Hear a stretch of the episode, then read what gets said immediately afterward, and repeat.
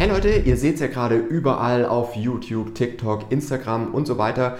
Videos von wegen, die Immobilienblase platzt, äh, Leute werden ihre Immobilie, ihre Wohnungen, ihre Häuser verlieren, ähm, alles Untergangsstimmung. Aber jetzt müssen wir uns erstmal entspannen. Ich spüre den Finanzfluss. So, also wir gucken uns heute mal an, was wirklich dahinter steht, warum es wahrscheinlich nicht zu einem Crash kommt. Da sage ich dann gleich noch ein bisschen mehr dazu. Und ich habe drei Tipps mitgebracht für alle, die jetzt davor stehen, ein Haus bauen zu wollen, weil darum geht es ja hier auf dem Kanal hauptsächlich. Weil auch dafür ist es ja wichtig, das Immobilienmarktumfeld schon so ein Stück weit mit zu beachten. Und eins vorweggenommen, ich glaube, dass Neubau immer noch eine sehr, sehr gute Alternative zu allem anderen gerade ist. Gehe ich aber gleich nochmal, wie gesagt, ein bisschen stärker drauf ein. Okay, äh, pass mal auf. Also, warum kommt es nicht zu einem Immobiliencrash? Erstmal, was ist wahr? Es ist wirklich so, dass weniger Nachfrage da ist, einfach weil insgesamt weniger Kaufkraft da ist. Das erklärt sich durch die höheren Zinsen, also allein dadurch, dass der Zinssatz sich jetzt knapp verdreifacht hat seit Jahresbeginn, ist es natürlich so, dass Immobilien gefühlt deutlich teurer geworden sind. Das sieht man nicht an der Preisentwicklung der Immobilien, die sind nicht doppelt so teuer, aber das, was ich mir leisten kann, also die Erschwinglichkeit für eine Immobilie, die hat wahrscheinlich um die Hälfte abgenommen. Das heißt, die Leute können sich nur noch halb so viel Immobilie leisten wie vorher. Und das bedeutet natürlich, dass weniger Nachfrage da ist und dass die Leute vielleicht auch nicht mehr oder ein Käufer nicht mehr bereit ist oder gar nicht mehr den Preis bezahlen kann, der vorher noch aufgerufen wurde. Dafür, dass jetzt die Preise aber richtig crashen, müsste noch deutlich mehr passieren, weil der Immobilienmarkt ist einfach sehr träge. Und sowas wie bei Aktien zum Beispiel, wo einfach die Möglichkeit zu kaufen und zu verkaufen deutlich einfacher ist, ne? die Transaktionsgebühren auch gar nicht so hoch sind, weil ich zum Beispiel bei einer Immobilie immer direkt mal zwischen 6 und 10 Prozent an Nebenkosten habe, nur für den Kauf. Und dadurch ist dieses Thema der, der Schnelllebigkeit am Immobilienmarkt gar nicht so wirklich gegeben. Für den Crash müsste nämlich noch was anderes passieren, nämlich es müsste deutlich mehr Angebot jetzt verfügbar sein am Markt. Und das ist aktuell noch nicht der Fall. Habt ihr vielleicht jetzt auch schon ein paar Videos ähm, gehört? Es wird immer argumentiert, ja, die Leute, die vor zehn Jahren ein Haus gekauft haben, die müssen jetzt bei der Anschlussfinanzierung, wird es bei denen richtig eng, weil jetzt sind ja die Zinsen wieder so krass gestiegen. Darum geht es überhaupt nicht, sondern die Leute, die vor zehn Jahren eine Immobilie finanziert haben, das ist übrigens auch mein Start in der Branche gewesen, also so 2012. Ähm, ich bin jetzt dann auch zehn Jahre dabei, deswegen weiß ich das noch relativ gut, wie es damals war. Nämlich die Zinsen waren auf einem sogar noch etwas höheren Niveau. Wir waren zwischen 3,5 und 4 Prozent. Heute sind wir bei 3 bis 3,5 Prozent. Also jemand, der heute eine Anschlussfinanzierung machen muss, der wird keine großen Probleme haben.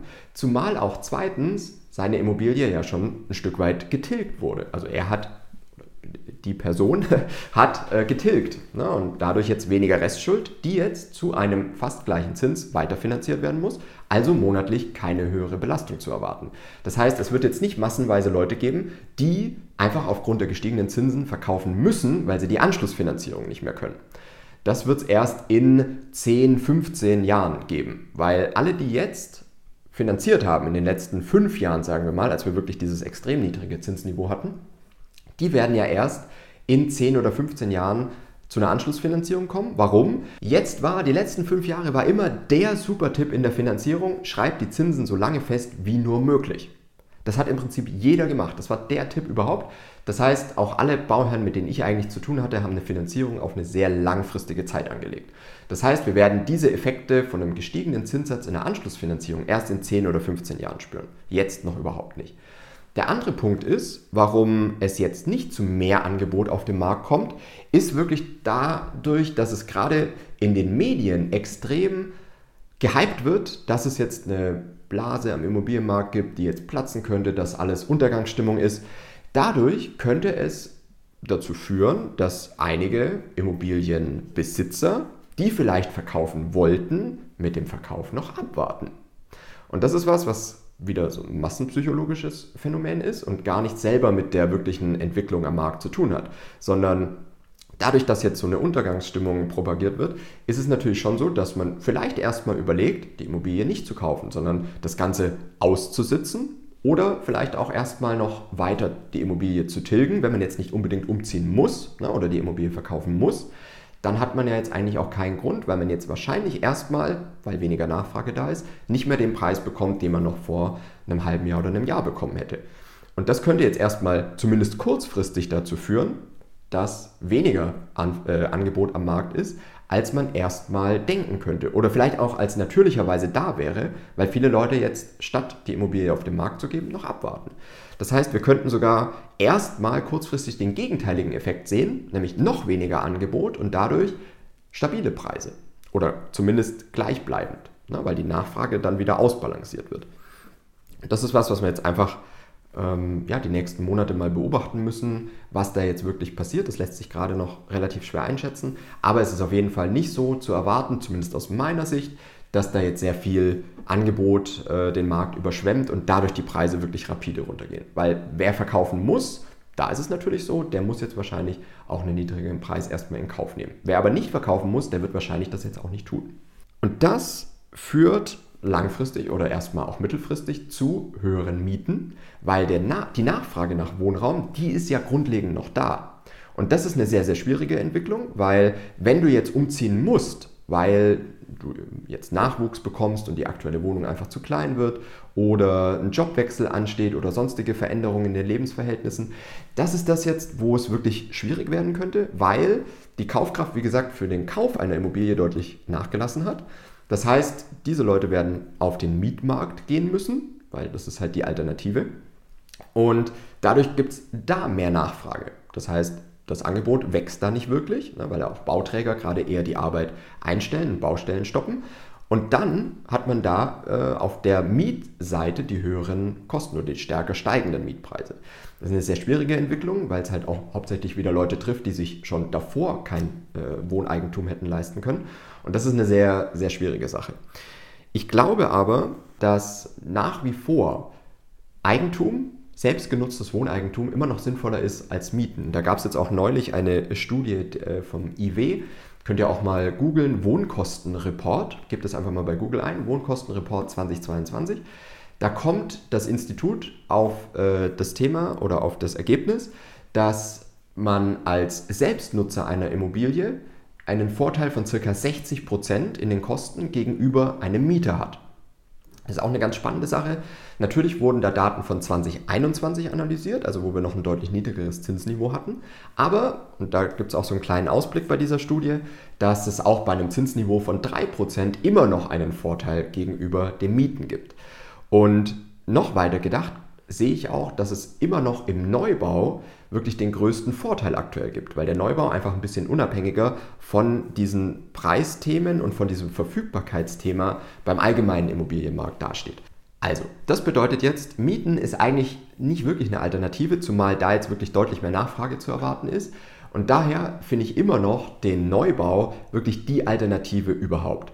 Zumal auch, und das ist eine Sache, die aktuell sehr unterschätzt ist, bei sehr vielen Bundesländern es Förderungen für den Bau einer Immobilie gibt. Und ähm, natürlich auch für den Kauf einer Immobilie. Allerdings muss die Immobilie eine gewisse ähm, grundlegende Voraussetzung erfüllen. Das ist einmal was, was mit der Wohnfläche zu tun hat. Das ist einmal aber auch ein Energiestandard, der erreicht werden muss zum Beispiel. Dadurch gibt, dafür gibt es Förderprogramme und die sind gerade sehr, sehr attraktiv. Also von der L-Bank in Baden-Württemberg gibt es zum Beispiel ein zinsfreies Darlehen, in Bayern und in NRW gibt es sowas ähnliches, in anderen Bundesländern sicherlich auch. Also informiert euch da wirklich mal gut.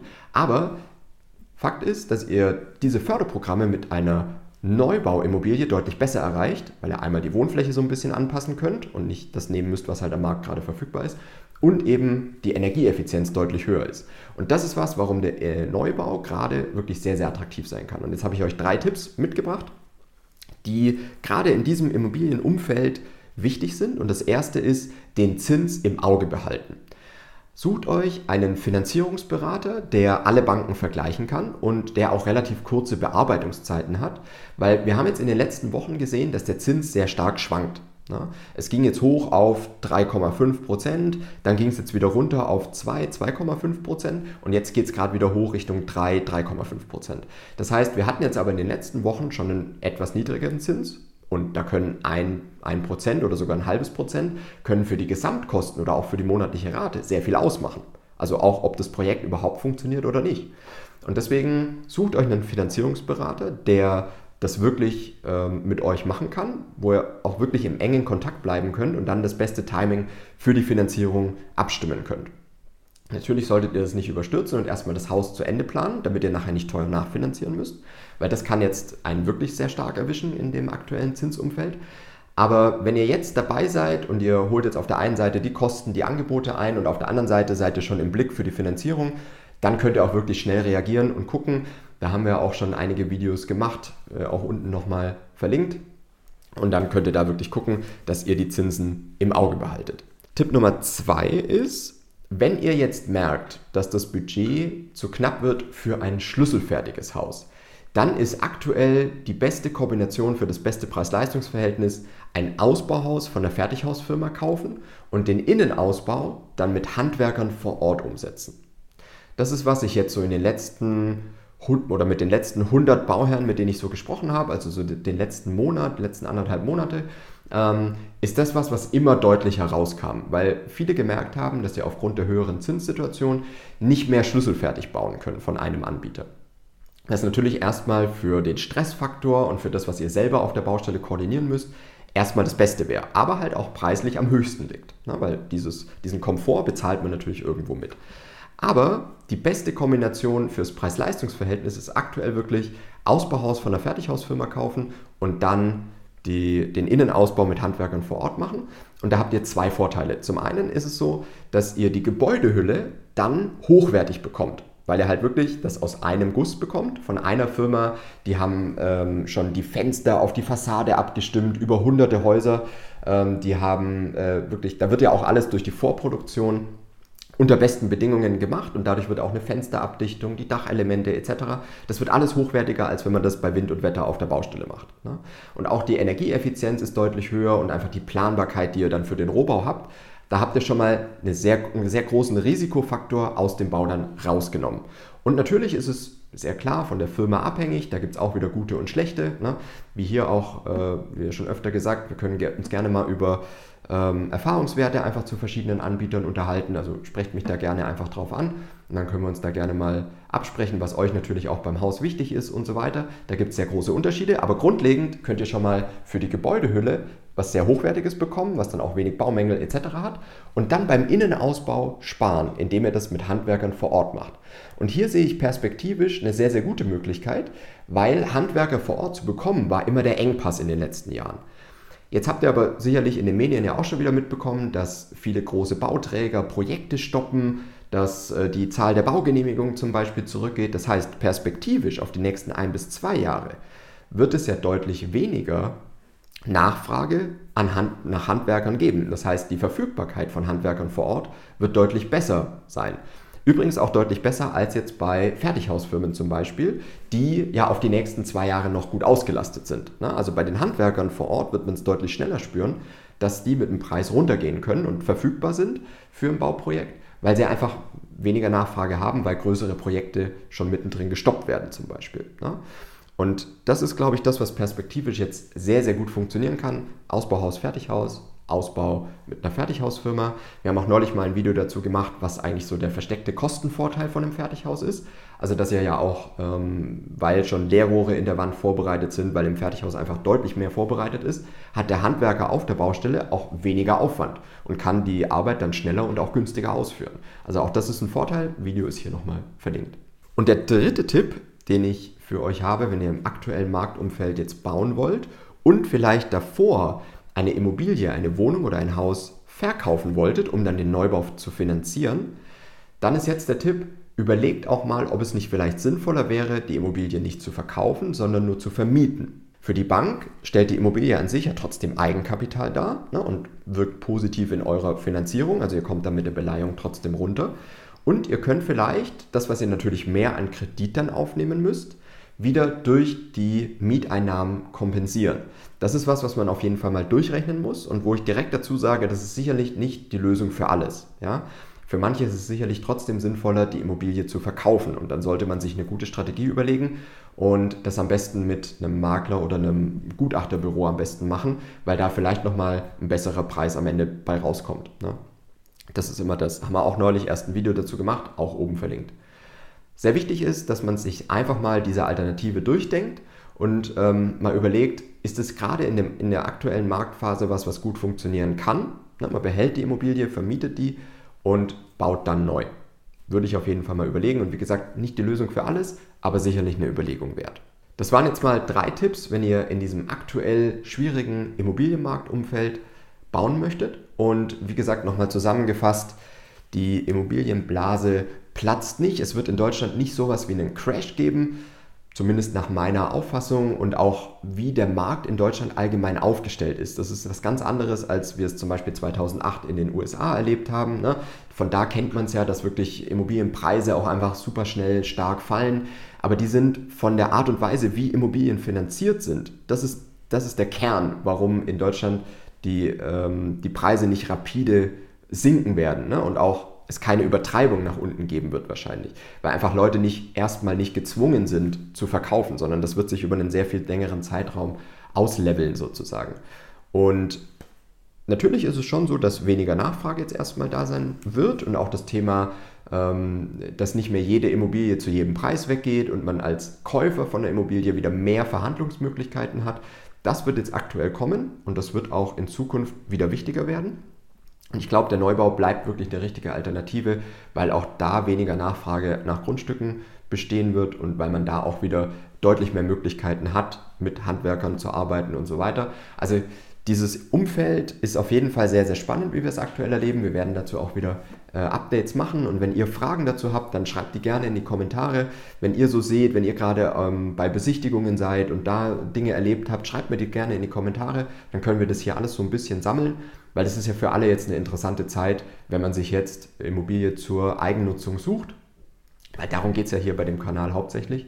Na, wir haben jetzt wenig mit, mit Kapitalanlage und sowas zu tun. Da sieht die Rechnung auch nochmal wirklich anders aus. Ne? Wenn man sich jetzt vor drei Jahren eine Immobilie gekauft hat oder vor zwei Jahren mit einer miserablen Rendite von vielleicht nur 2% oder sowas, weil man gehofft hat, dass halt der Wert der Immobilie weiter steigt oder weil die Zinsen einfach so, so niedrig waren und man die vielleicht auch nur auf zehn Jahre ausgelegt hat, weil man die Immobilie dann wieder verkaufen will. Das ist eine ganz andere Rechnung. Ne? Wir haben ja immer den Selbstnutzer, oder ne, meine, meine Klienten, die ich so berate, ähm, das sind wirklich Leute, die einfach eine Immobilie selber, äh, selber nutzen wollen und selber bewohnen wollen, zu einem ganz, ganz großen Teil, ne, vielleicht 10% Kapitalanleger.